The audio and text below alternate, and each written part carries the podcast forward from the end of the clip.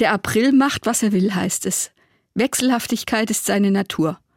Aber ich finde, es ist nicht nur das Wetter im April, das sich nicht vorhersagen lässt.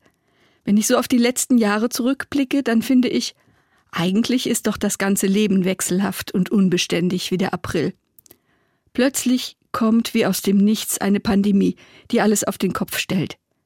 Ja, sie war schon lange irgendwie vorhergesagt, aber jahrelang ist eben auch nichts passiert. Und plötzlich ist sie doch da. Und dann der Krieg zwischen Russland und der Ukraine. Auch der lag ja schon in der Luft. Dann ist lange nichts passiert und dann eben doch. Woher soll man wissen, woran man ist?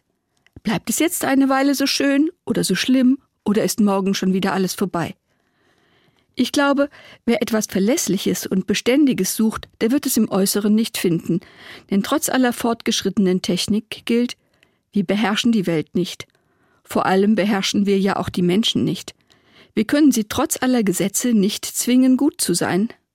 Beherrschen kann ich genau genommen nur mich selbst. Und auch das ist nicht ganz so einfach. Meine Gedanken neigen schon dazu, sich zu verselbstständigen, sich im Kreis zu drehen, obwohl ich das nicht will – Sie springen zur Vorfreude auf die Ferien und sind dann schon wieder bei dem, was alles schiefgehen könnte. Mir ist klar geworden, der nächste Morgen lässt sich nicht vorhersagen. Wann genau das Wetter schön wird, niemand kann es genau wissen. Aber es wird sich ändern. Darauf ist Verlass.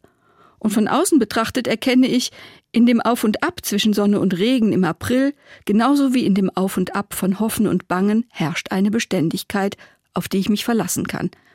Also genieße ich die schönen Stunden und ertrage die weniger schönen. Ich weiß ja, auch die dauern nicht ewig. Das gibt mir eine große Gelassenheit, die beständiger ist als das Wetter im April.